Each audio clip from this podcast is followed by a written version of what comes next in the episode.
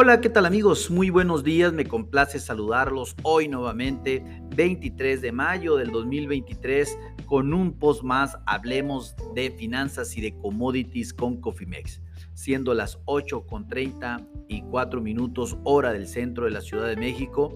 En este podcast vamos a platicar de lo que, eh, de lo que sucede ahorita en la apertura de los mercados financieros y pues obviamente el mercado de commodities específicamente en la bolsa de Chicago, en, el, en la bolsa más grande de derivados del mundo. Déjenme empezar indicándoles que en este momento los futuros de maíz a julio del 2023 están subiendo 3 centavos por buchel y cotizan en 5.74 centavos por buchel.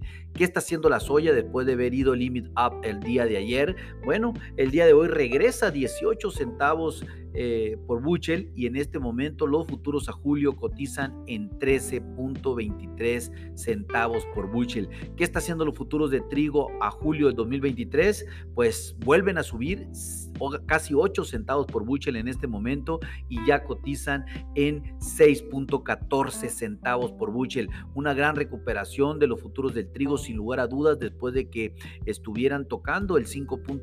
Eh, prácticamente eh, eh, bueno, el 6 por así decirlo, y realmente de ahí pues fue como que vino una, una, compra de cortos, la cual no ha parado desde el día de ayer. Esto es una muy buena señal, al menos de corto plazo, y vamos a ver la sesión del día de hoy si se reafirma esa, e, ese movimiento alcista que está viendo el trigo, sobre todo de corto plazo. Hablando de maíz, pues el clima, hay un clima seco en los Estados Unidos. Recuerden que ahorita se encuentran en el ritmo, en el tema de siembra de los Estados Unidos y pues obviamente también and con el tema de la nacencia y es muy importante. Más adelante platicaremos y daremos detalle del avance de siembra de eh, maíz para los Estados Unidos. ¿Qué está sucediendo con el azúcar a julio del 2023? En este momento los futuros están subiendo 0.15 centavos la libra y los futuros ya cotizan de nuevo sobre los 26 dólares la libra, que es 26.14 para ser exacto. Esta es muy buena señal eh, para los futuros del azúcar que reactivan su, eh, su, este, su empuje alcista, el cual pues ya habíamos tenido unas tres sesiones bajistas y eso pues no se veía bien, más bien esto lo vimos nosotros también como una oportunidad, dado que hay un gran problema en el corto plazo con el azúcar, sobre todo en Brasil. Eh, por otro lado, pues déjenme comentarles que el mercado de la energía está aperturando nuevamente a la alza, un 0.26 dólares el barril. Los futuros a junio en este momento cotizan en 71.81 dólares el barril. Se mantienen por arriba de la barrera de los 70 dólares los futuros y esto pues también es una señal positiva al menos para el corto y mediano plazo. ¿Qué está haciendo el mercado de los metales? Pues de nuevo como el día de ayer a la baja, el oro está cayendo casi 8 dólares la onza para cotizar los futuros a junio eh, en 1970 dólares la onza. ¿Qué está haciendo la plata? Pues también cayendo un 0.223 dólares la onza y ya cotizan los futuros en 23.520 dólares la onza. Hablando del mercado de la carne, de nuevo a la baja hoy como el día de ayer, eh, prácticamente en los dos mercados, tanto el, el bovino como porcino. El ganado flaco en este momento está a la baja 0.425 centavos la libra y los futuros a junio cotizan en 164.650 centavos la libra independientemente de la baja de hoy, se mantienen en, en la resistencia, en la primera resistencia, en la parte alta del canal de alza, lo cual pues obviamente la caída no representa nada para los toros en este momento porque realmente la tendencia alcista persiste. ¿Qué está sucediendo con el ganado gordo? El, eh, a los futuros agosto de 2023, en este momento también están cayendo 0.650 centavos la libra y cotizan ya en 234.175 centavos la libra. Tampoco les están haciendo nada a los toros porque definitivamente eh, hablar de 234 dólares la libra, pues estás hablando de un superprecio en un terreno inexplorado para el ganado gordo que hemos entrado ya desde hace un par de semanas, donde eh, pues realmente sabemos de la escasez del lato ganadero en los Estados Unidos para este 2023 y pues eh, digamos que estos precios podrían ser incluso los bajos todavía. O sea, hay mucho, hay mucho potencial alcista en el ganado bovino. ¿Qué está haciendo el, ganado, el cerdo, perdón?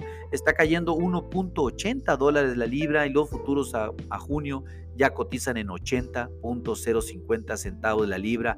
Sí han sido muy golpeados los futuros del cerdo ahora en el corto plazo y todo gracias al tema de la demanda en China que cayó por los suelos.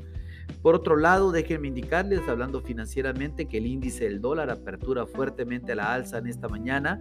Está subiendo en este momento 241 puntos y ya los futuros a junio están en 103.320 unidades.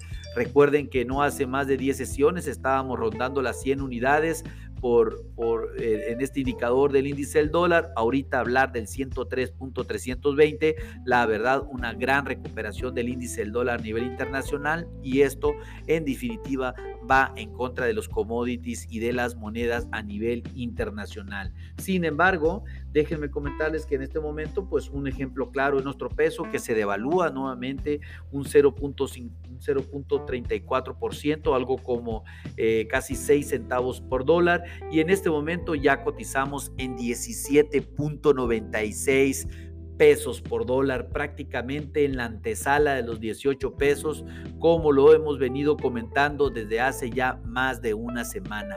En fin, eh, así es como amanece el índice del dólar, así es como se encuentra nuestro peso a nivel internacional.